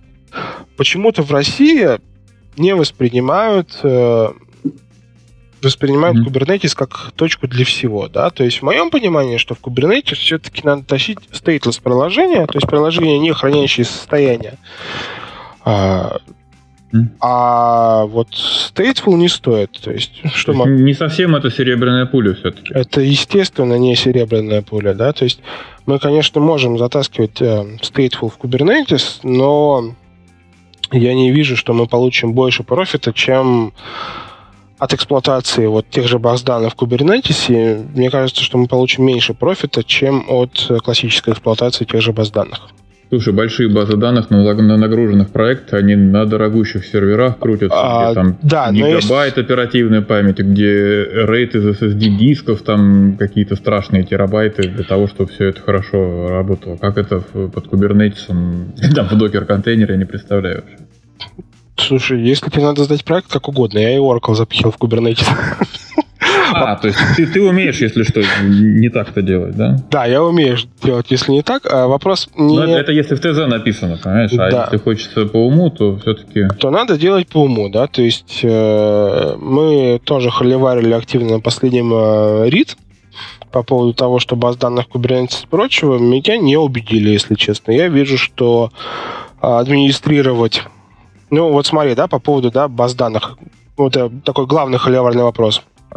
Вот мы по классике раскатываем MySQL Ansible на какую-то виртуальную машину, либо мы раскатываем, э, опять-таки, тем же Ansible, или там иным депло, деплойером, это в Kubernetes. А, с бизнесовой точки зрения найти админа, который разбирается, как работает MySQL на виртуалке, мне будет проще, чем найти админа, который разбирается, как работает MySQL в Kubernetes. А вот в случае с MySQL, как работает он в Kubernetes, ему разбираться придется, потому что сервис не заточен под Kubernetes. Вот. Угу. А PostgreSQL, который э, по статистике конференции в 55% проектов используется, э, вообще ж непонятно, как он там работает. А, слушай, он Postgre... очень круто завязан на системные настройки, на huge pages и так далее. Он прям на на конкретные системные особенности завязан, и из-под докера он не доберется до них, возможно. А, ну, обычно вот апологеты э, апологеты подхода базы данных Kubernetes говорят о том, что у нас микросервисы, что у нас базы легкие и маленькие, но мы экспериментировали, нам не понравилось, да, с Postgre в Kubernetes. Это несет накладные расходы на эксплуатацию. Они больше, по крайней мере, у нас, я так понимаю, что не только у нас, накладные расходы на эксплуатацию баз данных в Kubernetes больше, чем по классике, даже если базы маленькие. Слушай, ну похоже, что по, ну, базы данных, они остаются такими прям вот домашними животными, за которыми надо индивидуальный груминг э, ухаживать или леять, потому что ну, это ядро системы, и ну, вот, относиться как к среднему скоту, как к некому стаду, пока не получается. Может быть, технология не дошла еще. А, да, технология, наверное, не дошла. А, ну, то есть, да, я согласен, что к базам данных надо относиться как к домашним животным, но есть есть подвижки к этому. У нас, наверное, будет опять-таки доклад на DevOps Conf об э, очень интересном концепте. Самомасштабируемая MySQL база, да. Сам, самореп... Сейчас, подожди. Как? Окей. Я, кстати, да. помимо баз данных хочу сказать, что есть еще очереди, там такие как RabbitMQ или э, очереди от IBM, например, которые тоже сохраняют свой, свое состояние. Ну, то есть это тоже stateful приложение, да. Э, нельзя просто взять и перезапустить очередь. Надо, чтобы она подняла свои данные специфические и запомнила, какие сообщения были вычитаны, какие еще не были вычитаны. Да, с этим проблемы тоже. То есть классические вот legacy приложения пихать, записывать в Kubernetes очень больно. То есть я не говорю, что вы их не запихнете, я говорю, что это будет достаточно болезненно. Да. Угу. Окей. И похоже, что под Kubernetes нужно как-то специфически писать приложение. А, мы как раз в этом квартале начинаем заниматься тем, что монолит Авито засовываем а, в Kubernetes, и там, я думаю, нам попозже будет о чем интересном рассказать. Ой, расскажите, как вам болело, когда вы это делали. Да, уже и, начинаешь и, немножечко. И, и что вы словите, да. Вот. Mm-hmm. По поводу самой установки Kubernetes тоже есть вопросы, да, как мы уже обсудили. А, в Авито своя команда, у нас своя команда, там, у Дудо команда, которая у непосредственно ставит... А? У Тутуч команда. У Туту... А, у Тутуч. Короче, у больших, э, у больших проектов своя команда, которая делает из Kubernetes платформу. Что делают маленькие ребята? Маленькие ребята скачивают некий инсталлятор Kubernetes, нажимают три кнопки, и у них готовый кластер. А, вроде бы все хорошо, но, как показывает опытный админский взгляд, хорошо у них только только пока не начнется вопрос про обновление, да, потому что раскатать-то не раскатали, а вот с обновлением кластера непонятными инсталляторами у них начинаются обычные вопросы. Слушай, похоже, они хотят избавиться от админов, ну, то есть и стартап мы хотим сократить расходы на персонал, поэтому давайте проживем без админов. У нас есть вот готовый кластер в виде Kubernetes из коробки, и, и давайте на нем жить. Слушай, стартап должен уходить в облако. Потому что вот, об... может быть, в облако отдавать, да, в менеджер сервисы. То, то есть в моей парадигме э, классический нищебродский кейс, э, давайте мы возьмем три сервера в Хедснере э, с гигабитом между ними, поставим там Kubernetes, в Kubernetes затащим, поставим Kubernetes с непонятным инсталлятором, в Kubernetes затащим еще какое-нибудь хранилище, и попробуем со всем этим взлететь, он живет ровно до следующего апдейта. То есть это буквально квартал. В лучшем случае два. Ну и, и там вопрос с масштабированием. Когда ну, стартап же предполагает какой-то прям кратный рост, инвесторы приходят в стартап, когда рассчитывают на 10, может быть, 100-кратное увеличение. а количество пользователей, денег, которые через него проходят. Надо уметь быстро масштабироваться. На Хеснере это не получится. В облаке облако лучше приспособлено для этого. По крайней мере, они успеют за своими пользователями. Может быть, там косты будут велики, но это следующая история про то, как э, переписать приложение, чтобы оно меньше ресурсов съедало. Да, соответственно, как бы помимо того, что они, вот нищебродский вариант никуда не масштабируется, зачастую а, pattern еще, что они пишут приложение классическим способом. То есть mm-hmm. даже если приложение какое-то новое, оно все равно не предполагает там не вот это 12 факторов app, да, а вот эти вот микросервисные идеологии, оно плохо предполагает. И вот, судя по Kubernetes чатику, у народа большая проблема в том, что у них не микросервис, а, а распределенный по сети монолит. Потому что, да, как, как нам поднять 5 сервисов подряд? Если у вас стоит такой вопрос, значит, вы что-то не то делаете. Кстати, когда пилили монолит, в том же HeadHunter, я очень хорошо помню, это была такая э, двухгодичная работа специальная для того, чтобы добиться Graceful Degradation, то есть, чтобы выпиленные уже из, микро, из э, монолита сервисы теперь научились работать, когда другие сервисы отказали и что-то осмысленное делать для пользователя и полезное. Это прям специальная была нагрузка на разработчиков. Э, может быть, кто-то научился писать сразу так микросервисы, чтобы учитывать возможность того, что любой сервис может упасть, это его полное право.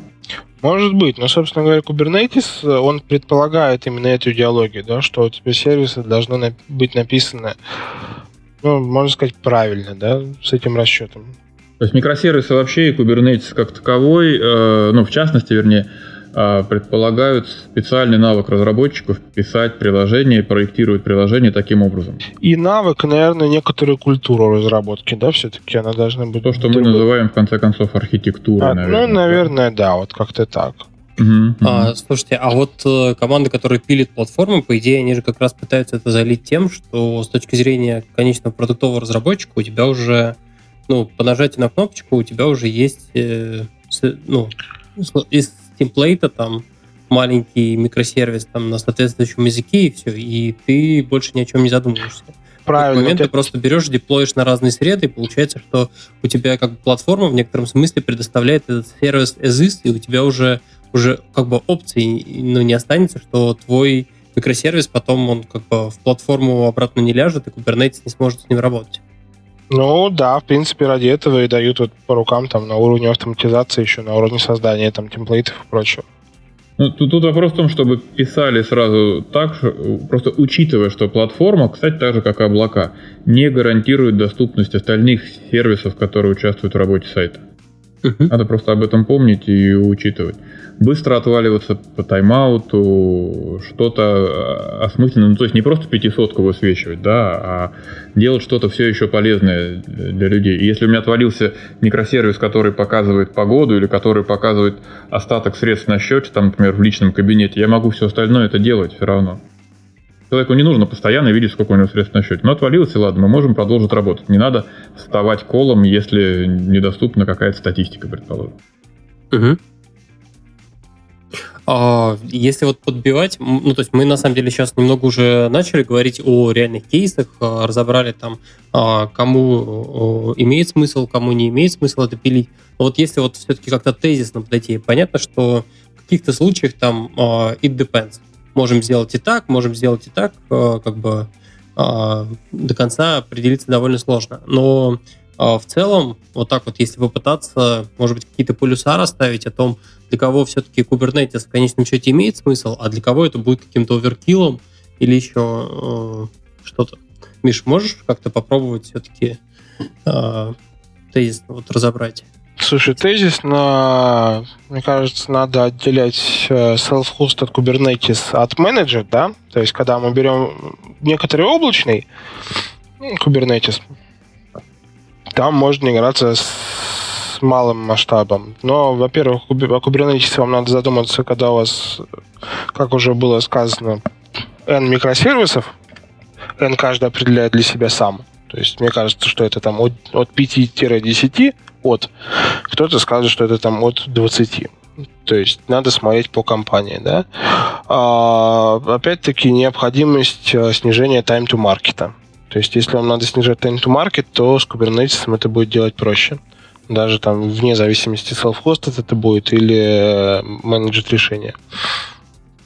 А, масштабирование, да, то есть если вам надо масштабироваться под какую-то нагрузку, а, тут тоже без разницы менеджер это или или облачное решение. Понятно, что на облачном решении вы отмасштабируетесь более, там, более быстро, но даже self-hosted можно предусмотреть варианты, когда на Kubernetes будет легко масштабироваться.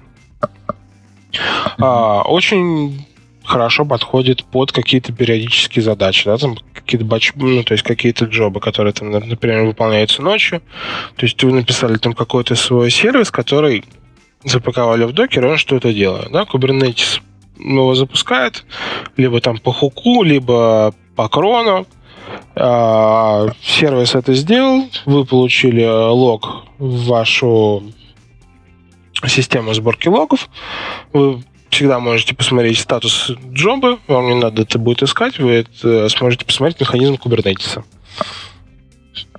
Поэтому для периодических задач тоже отлично.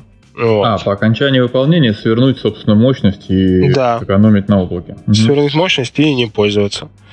А, ну и плюс а, поверх Kubernetes можно настроить а, свои платформы. Есть даже там концепты сервер-лес поверх Kubernetes. То есть, если вы большая компания, если вы знаете, как э, с этим жить, то можно использовать Kubernetes как точку входа для всего остального.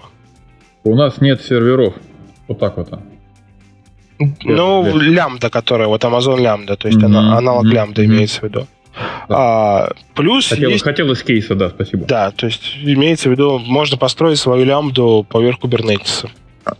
Плюс особо суровые товарищи с помощью Kubernetes деплоят э, системы виртуализации. Да, там кто-то OpenNebula тащит, кто-то там даже OpenStack, то есть не Kubernetes mm-hmm. в OpenStack, а OpenStack в Kubernetes. Поэтому платформа очень гибкая вот, э, и достаточно перспективная. Понятно, что она не будет серебряной пулей, но какую-то свою нишу она займет. Окей. Ну, я, кстати, должен признаться, что я, я приветствую то, что делается в Kubernetes. Все-таки я сегодня суммировал опасения а, ну, условных, условных людей, которые привыкли работать по-старому, им хочется вот любимые серверы, самим, самим ездить, менять им память, диски и, и так далее. Kubernetes очень хорош для своих задач, но все еще остается работа и для нас, старичков. Ну, работы вам еще останется много, да? Сколько нужно нанять админов, чтобы заменить Kubernetes для сотни микросервисов? Слушай, э, команда из э, пяти человек справляется и с мониторингом, и с оркестрацией для вот такого э, масштаба проекта. При этом спокойно спит по ночам, то есть никто не пялится в мониторинг круглосуточно, ну, если подойти с умом. Знаешь, чем будет проблема? Проблема будет найти этих людей, потому что работать по-старому хочет все меньше и меньше. И им надо платить денег, кстати. Да, и денег им надо будет, возможно, платить даже больше, чем этим молодым хипстерам со смузи. Самые дорогие программисты это те, кто умеет на Каболе до сих пор. И, и старые системы поддерживают. Вопрос в том, где им найти работу. Когда какой-то проект с Кабола съезжает, наконец. Так, ну что, я предлагаю потихоньку как это, начать подводить черту. А, смотрите, а, о чем мы сегодня вообще поговорили. У нас, а, напомню, что выпуск у нас был про контейнеризацию, мы разобрались вообще с основными понятиями, которые есть в этой сфере, поговорили, откуда он вообще пошел, как он победил, в общем, остальные аналогичные решения. Дальше, на мой взгляд, было довольно интересное обсуждение про то, какие есть, ну, как мы большую часть выпуска шли от такого, от минусов. Ну, то есть э, докладов очень много, все говорят о том, что да-да-да, все пилят э, кубы, и поэтому интересно было, собственно, в этом выпуске подойти э, от вопроса, а почему этого не стоит. На самом деле, э, многие, ну, на мой взгляд, субъективный, э, многие из э, таких опасений, на мой взгляд, Миша все-таки сумел развеять, и мы в конце тоже э, поговорили о том, что, в принципе, в том или ином виде в конечном счете имеет смысл ну, практически всем это использовать. Как-то так. А почему такой формат нам захотелось использовать? Потому что хочется вспомнить, э, простите, старое, доброе университетское образование, когда оно занималось не обучением готовым знаниям э, и клепало инженеров там, да, во время индустри... индустриализации советской там, до войны, нужно было много-много-много специалистов, и просто учили, напихивали в них знания, они шли их применяли. А старое доброе европейское университетское образование учило людей думать. И мы сделали именно диспут для того, чтобы предложить слушателям подумать о том, что, что Kubernetes для них, что контейнеризация для них, где его стоит применять или нет. То есть а, цель образования научить думать, размышлять и примерять на себя по чесноку а, то, что есть сейчас а не только брать готовые рецепты э, и копипастить с, с это самое, с как это замечательное с, такое с, так, с, абсолютно, спасибо большое, да. Вот оттуда вот это решение. А, чуть-чуть, да. больше думайте, все у вас будет классно. А, хочется поблагодарить, собственно, Андрея и Мишу, которые, ну, собственно, пришли к нам а, с этой идеей, а, рассказали нам. А, я надеюсь, э, не только я узнал что-то новое, но и Егор. Егор, ты что-нибудь новое узнал? Конечно. Отлично, довольно. А что узнал? Теперь я смогу с нашей командой, которая разрабатывает Kubernetes, разговаривать на равных.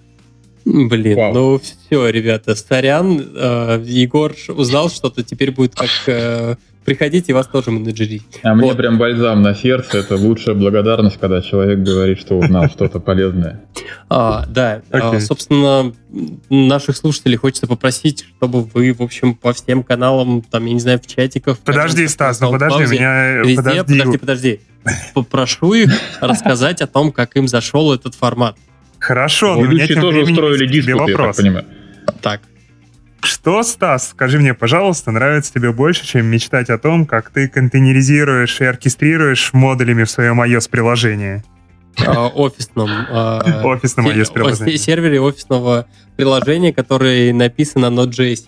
Так вот, больше этого, дорогие друзья, а, мне нравится, когда вы ставите нам лайки, твитите, ретвитите, ставите нам 5 звезд в iTunes, рассказываете нас своим друзьям, а самое главное, слушайте подкаст «Подлодка».